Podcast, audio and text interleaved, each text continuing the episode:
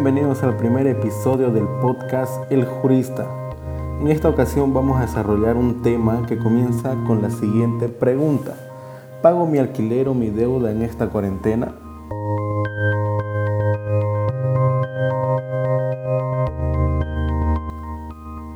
En nuestro día a día contraemos todo tipo de obligaciones, entre ellas arrendar una casa o prestarme dinero y es deber tanto del acreedor como del deudor cumplirlas. Como bien sabemos, el contrato es ley entre las partes y este debe ser concebido en buena fe. Es el principio supremo al concebir las obligaciones. Miren lo que nuestro Código Civil menciona al respecto de la buena fe. En el artículo 1279, el Código Civil lo toma como principio y este dice, los derechos se ejercen y los deberes se cumplen conforme a su naturaleza y contenido específico, que se deducen por las disposiciones del ordenamiento jurídico, las reglas de la buena fe y el destino económico social de esos derechos y deberes. También podemos encontrar a la buena fe en nuestra normativa civil en el siguiente artículo, el artículo 520 que dice ejecución de buena fe e integración del contrato. El contrato debe ser ejecutado de buena fe y obliga no solo a lo que se ha expresado en él, sino también a todos los efectos que deriven conforme a su naturaleza, según la ley o a la falta de ésta según los usos y equidad. Pero ¿qué pasa cuando existe la buena fe, existe el deseo de cumplimiento de la obligación? Pero ocurren casos fortuitos como el coronavirus, que recientemente fue declarado pandemia. ¿Qué pasa con el cumplimiento de la obligación? Otra pregunta es, ¿entro en mora? ¿Debo resarcir los daños? Para desarrollar todos esos temas, debemos antes mencionar la definición de mora. Y para esto citamos al profesor Gonzalo Castellanos Trigo que señala, la mora consiste en la falta de cumplimiento de la obligación en tiempo oportuno que acarrea la exigibilidad de la obligación y responsabilidades adicionales a cargo del deudor. Responsabilidades adicionales a cargo del deudor. ¿Qué podemos entender por esto? Eh, en nuestro Código Civil, en el artículo 344, dice resarcimiento del daño.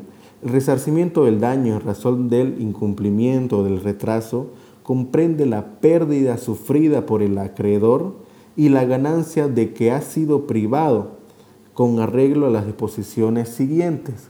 En otras palabras, podemos definir al resarcimiento en la indemnización producto del incumplimiento o retraso que daña la economía del acreedor, daña su patrimonio y ésta comprende en el daño emergente y el lucro cesante. Y aquí es donde nos volvemos a hacer las preguntas. ¿Qué ocurre con, cuando el deudor se retrasa o incumple con su prestación por razones que no son atribuibles a su persona, es decir, no tiene culpa, no tiene dolo, no ha sido voluntario, no ha sido de mala fe, sino que en buena fe y por el deseo de cumplimiento no ha podido lograrlo. Las respuestas van encasilladas a las personas que, producto de esta pandemia, no pueden ejercer actividades económicas, no pueden ir a trabajar, es decir, no pueden generar recursos con lo cual puedan pagar su prestación, es decir, no pueden pagar el canon de alquiler, no pueden pagar la cuota que les corresponde por deuda. Entonces, ¿qué pasa con estas personas? Aquí es donde surge un hecho que se llama imposibilidad sobrevenida de cumplimiento. Y esta puede ser temporal y definitiva y la que nos atañe para el desarrollo de este podcast es la temporal. ¿Por qué? Porque es el caso del coronavirus, una, un hecho fortuito, algo que nos impide cumplir las obligaciones de manera temporal. Para ello vamos a desarrollar lo que dice nuestro Código Civil en el artículo 380, que dice, en caso de imposibilidad temporal, el deudor no responde por el retraso en el cumplimiento mientras ella perdura pero la obligación se extingue si la imposibilidad se prolonga hasta el momento en que el deudor, de acuerdo al título de la obligación o a la naturaleza del objeto debido, no se le puede ya considerar obligado a cumplir la prestación. o el acreedor pierde el interés en el cumplimiento. Como hemos visto, según el decreto supremo 41992, se han prohibido las actividades económicas, se ha prohibido el trabajo común, el trabajo que, que se puede desarrollar. Entonces, ha impedido que mucha gente tenga recursos económicos, con lo cual no va a poder pagar por en el caso de un arrendamiento, no va a poder pagar el canon de alquiler, no va a poder pagar la deuda, la cuota o qué sé yo, otra, otro tipo de obligaciones, no va a poder cumplir con la entrega de algo, etc. Y aquí es donde aplica este artículo, la imposibilidad sobrevenida. ¿Qué quiere decir sobrevenida? Que viene después de la formación del contrato, que es algo que no ha podido ser previsible, no ha podido ser prevenido por tanto el acreedor como el deudor.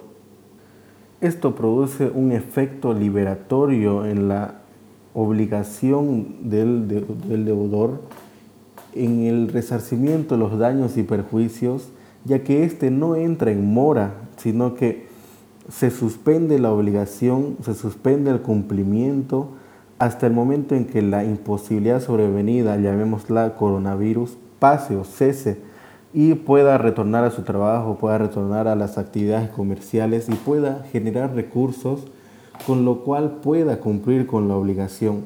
La misma no se condona, recalco, no se condona, se suspende hasta el cumplimiento, hasta que pueda ser factible el cumplimiento. Ahora, desarrollamos la buena fe anteriormente y es este principio el que va a regular esta negociación. No es obligatorio condonar, pero en el caso de que el acreedor quiera condonar, es decir, pierda el interés en el cumplimiento de la prestación, puede hacerlo, pero esto va encasillado en la buena fe. No es obligatorio y no debe nadie meterse, ni el Estado, en regular esta, esta obligación que es ley entre partes. Para que opere el artículo 380 de la imposibilidad sobrevenida en nuestras obligaciones, es necesario notificar al acreedor sobre esta imposibilidad y, dar a conocer de que no, no se puede hacer el cumplimiento de la obligación como deudor, ya que ésta no opera de oficio, sino que es necesario notificarlo. Esto puede ser mediante carta, mediante un correo electrónico, incluso sirve un WhatsApp. Es necesario que el acreedor sepa que el deudor tiene una imposibilidad sobrevenida del cumplimiento y no va a poder realizar la, la prestación para que en principio de la buena fe puedan negociar nuevos términos o pueda disponerse hasta cuándo va a ser la suspensión, cómo se va a hacer, todo encasillado en la regulación que tengan ellos como partes, sin intervención del Estado, sin intervención de terceros, etc. En conclusión, ¿debo pagar mi arrendamiento? ¿Debo pagar la cuota de mi deuda? La respuesta es sí, se debe pagar, pero puede que no sea en este momento, ya que aplicando el artículo 380, como hemos visto, esta obligación o el cumplimiento de esta obligación se suspende hasta que la imposibilidad temporal llamada coronavirus cese o se permita generar actividad económica, generar recursos, eh, se permita incluso el circulamiento para poder cumplir la obligación debida al acreedor. Así que con este podcast no se pretende dar artimañas jurídicas al deudor que quiera voluntariamente y de mala fe incumplir con su prestación de vida, sino que se quiere dar una herramienta para que en base a la buena fe, como hemos mencionado, se puedan renegociar puntos en el contrato se pueda suspender la obligación hasta el momento en que las partes vean conveniente.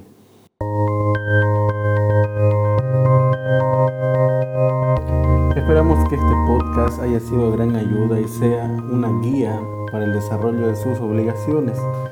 No se olviden seguirnos en nuestra página de Facebook El Jurista, así también en nuestro blog eljurista.com.bo. Muchísimas gracias.